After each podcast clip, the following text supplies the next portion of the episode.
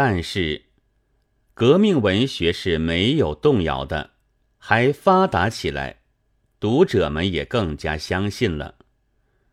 于是，别一方面就出现了所谓第三种人，是当然绝非左翼，但又不是右翼，超然于左右之外的人物。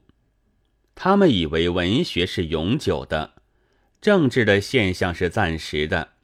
所以，文学不能和政治相关，一相关就失去它的永久性。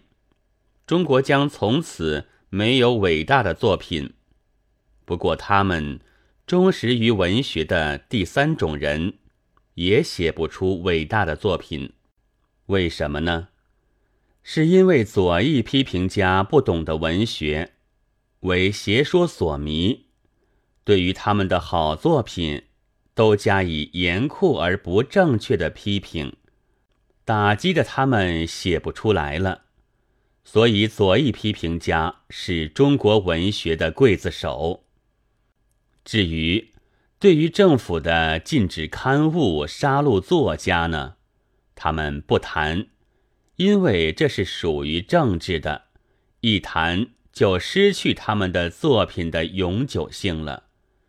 况且禁压或杀戮中国文学的刽子手之流，倒正是第三种人的永久的文学伟大的作品的保护者。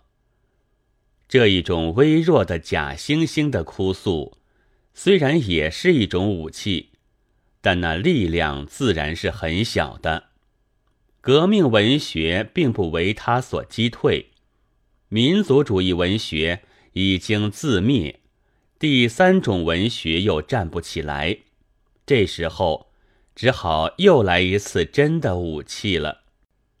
一九三三年十一月，上海的华裔影片公司突然被一群人们所袭击，捣毁的一塌糊涂了。他们是极有组织的，吹一声哨，动手。又一声哨，停止；又一声哨，散开。临走还留下了传单，说他们的所以征伐是为了这公司为共产党所利用，而且所征伐的还不止影片公司，又蔓延到书店方面去。大则一群人闯进去捣毁一切，小则。不知从哪里飞来一块石子，敲碎了价值二百的窗玻璃。那理由自然也是因为这书店为共产党所利用。高价的窗玻璃不安全，是使书店主人非常心痛的。几天之后，就有文学家将自己的好作品来卖给他了。他知道印出来是没有人看的，但得买下，因为价钱不过和一块窗玻璃相当，而可以免去第二块石子，省了修理窗门的工作。